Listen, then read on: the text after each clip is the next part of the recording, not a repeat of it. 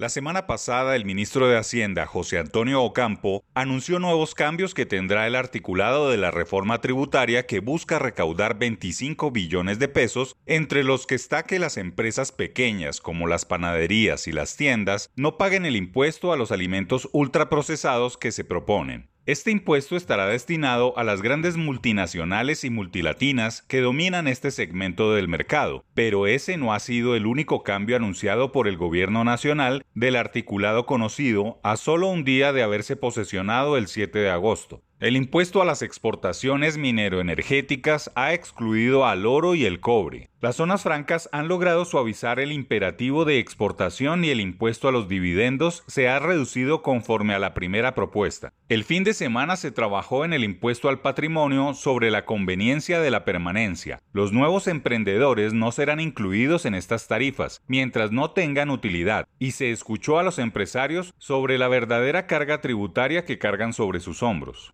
La cartera económica no comulga con que las tasas impositivas históricas sean de 32%, ni que para este año sea de 35%. La discusión se aclarará esta semana cuando el verdadero articulado de la ponencia se conozca y se explique si la tarifa de dividendos tenga un descuento de 19%. La ANDI oportunamente ha aportado a la discusión calculando desde su óptica la tasa efectiva de tributación, incluyendo todos los impuestos y las contribuciones a las que son sometidas las empresas, como el predial, el 4 por mil, contribuciones a las superintendencias, alumbrado público, ganancias ocasionales, estampillas, impuestos al combustible, entre otros, que no sean tenidos en cuenta tradicionalmente como carga tributaria corporativa, pues no se contabilizan en análisis. Tiene razón el gremio cuando incluye todos los impuestos, pues es la realidad de la tributación, independientemente a quién se le paguen. Es claro tener en cuenta cuál es el monto de hacer empresa en Colombia para poder hacer comparaciones. El punto ahora es ponerse de acuerdo, concertar para avanzar y salir de esta incertidumbre que puede parar la economía a la luz de los indicadores de los últimos dos meses.